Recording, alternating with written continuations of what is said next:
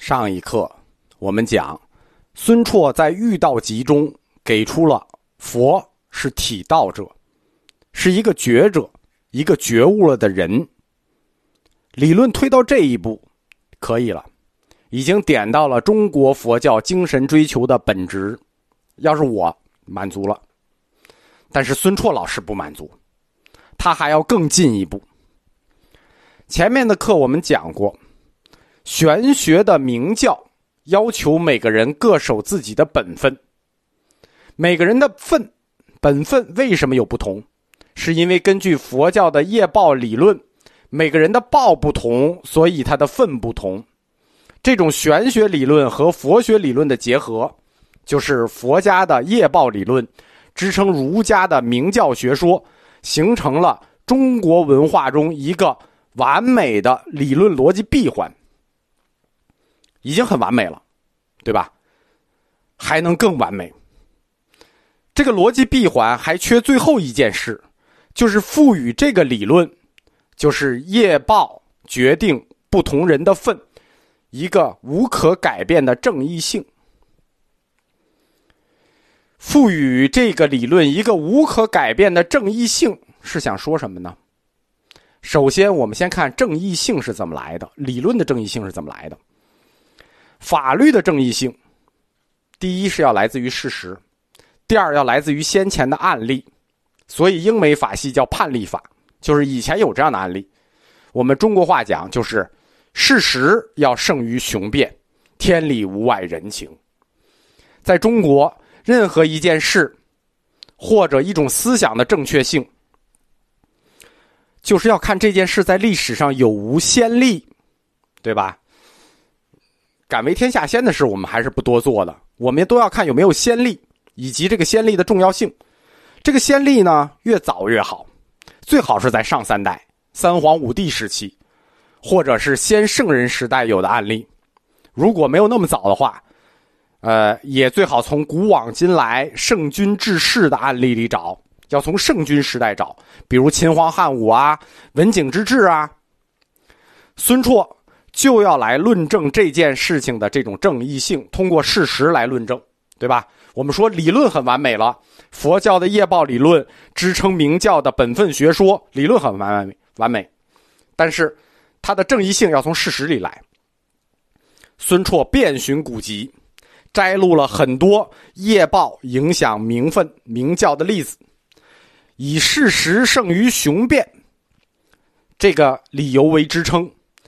证明明教和业报一体理论的正义性。为什么要干这件事呢？既然玄学的明教和佛教的业报理论是一体的，并且又有无可改变的正义性，其实这件事情他的老师知顿知道林指出来过，对吧？玄学圣人的内智就相当于佛陀的般若，我们圣人的智慧就相当于佛陀的般若智慧。理论上，他的老师指出了，孙绰又绕了一大圈非要去找好多事实，重新再论证一遍这个论题，还要论证这个理论的正义性，说他缺一环，一定要论证它，图什么呢？因为孙绰要在一个极细微的地方悄悄代换圣人的概念。我们前面讲遇到即要解决三个矛盾，第一个是出世人出家的问题，他已经解决了，出家和在家一样。第二个要解决的问题还记得吗？圣人言教就是孔子的言教和佛陀的言教之间的关系，所以他要在这里偷偷的代换圣人，他就要解决这个问题。孙绰的老师知道林指出过，圣人儒家的圣人就等于佛家的佛陀，但是知道林指出这个圣人可不是个具体的人啊，他这个圣人是一个玄学抽象，代表天道，代表圣人之心。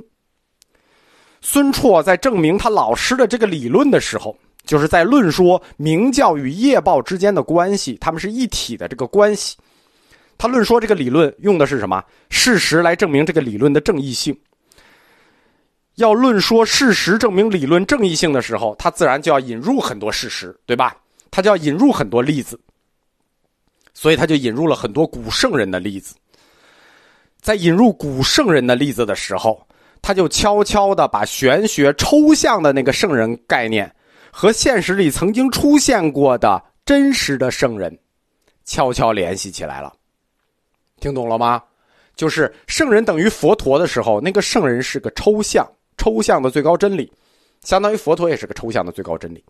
但是孙绰在论说的时候，哎，他就把儒家那个抽象的圣人、代表天道的圣人和真实在历史出现过的圣人悄悄联系起来。玄学它其实就是儒学。孙绰这种悄悄的连接，他终极的目的。是要推出一个儒家重要的命题，就是从儒家角度推出一个命题。这个命题是什么？儒家里头谁是真实的圣人，对吧？我们说圣人是抽象的真理，但他也有真实的圣人。真实圣人是谁？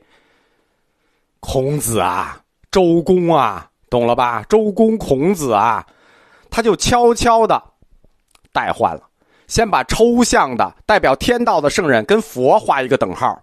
然后再悄悄的把这个抽象的圣人这个义理，通过举例的方式替换成了一个儒家真实的圣人。所以他得到一个结论：孙绰说，周孔即佛，佛即周孔，盖内外明之耳。唉，周孔即佛，佛即周孔，你打了这么一大圈太极拳，就在这儿等着你呢。周公孔子就是佛，佛就是周公孔子，内外名之耳，只是名字不一样。那是什么？都是方便而已。这一步，孙绰老师走的就有点太远了，对吧？周公孔子既是佛，佛即是周公孔子，这一步走的有点太远了。但是孙绰这一步走的这么远，是有历史背景和历史使命的。我们后面课里会讲。就是在中国文化史上，基于中国文化传统的排佛，中国基于文化上的排佛，都是儒家在干这件事情，基本上都是儒家啊，儒家就用自己的理论去排佛。那如果我在这儿给你论证了孔子就是佛，你儒家弟子怎么来排？不好排了吧？这个论证过程相当精彩，在反驳。就是反驳儒家的过程里，就是儒家基于中国文化的概念在排佛的时候，孙绰把这一论证拿出来，打倒了一大片人，就是上来就是孔子就是佛，我看你还怎么排。这其中最精巧的一步，就是偷换概念的一步，就是通过论证那个正一性。刚才我们说说还要赋给他一个无可争辩的正一性，就是为了这一步。通过这个论证合一的正一性，把天道的圣人和周公、孔子这样具体的圣人给联系起来了。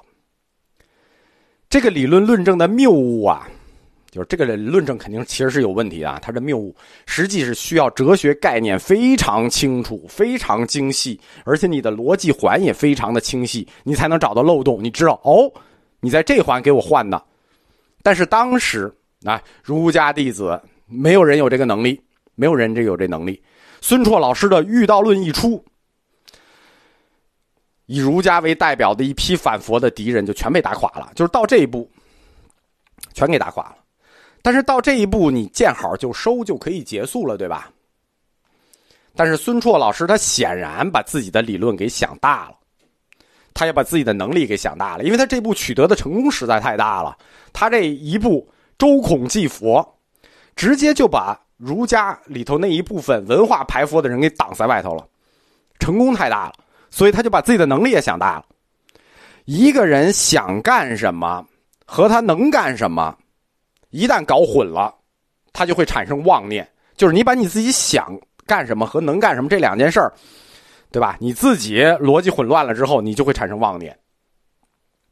孙绰把调和不同教义的这种圆融精神，他想再推而广之，想干什么？想运用于道教，对吧？我既然已经论证了周孔是佛了，我下一步万一再要论证了佛即老子，是不是如世道如三家，他就合在一块儿了，对吧？这个妄念就产生了。当然了，这个妄念的产生。也是我们文化的一种必然性，因为我们中华文化里有两点，我们说过，一个叫中国文化中心论，一个叫文化大一统，这是一种文化大一统思想在作怪，自从孔孔子就是我们的先师至圣先师说“悟道一以贯之”之后，只要是个儒家弟子，就放不了这句话，就是“悟道一以贯之”。所有的事儿我们都要一以贯之，不会放弃这个大一统的梦。孙绰就又写了一篇《老子赞》，他企图，他没把，因为孔子、周公祭佛了嘛，他就没没想把这个老子和佛捆在一起。他想把老子和孔子捆在一起。佛教思想啊，它是一种新学说、新思潮，世人们不大熟悉。佛经那么多，一时半会儿看不过来，对吧？大家也不爱看，所以孙绰的论证大家找不到漏洞。但是道家理论可就没戏了，道家就两本书，对吧？《道德经》《南华经》加起来一万多字，自正史玄风之后。每个字都给你读透了，读烂了，而且这个时期是什么时期？魏晋南北朝时期。老子、庄子，谁懂的都不比你少，你哪划得过去啊？郭德纲怎么说来的？说这事儿你们不懂，那就好办了，我可以放心的讲，对吧？你们要懂，那我就没法讲了，对吧？所以，孙绰的《老子赞》，就是他后一步的。想推而广之，把老子和孔子捆在一起，把道家和儒家打通的这种想法，想法是垃圾，这本书也是垃圾，就可以直接扔了，不用看了。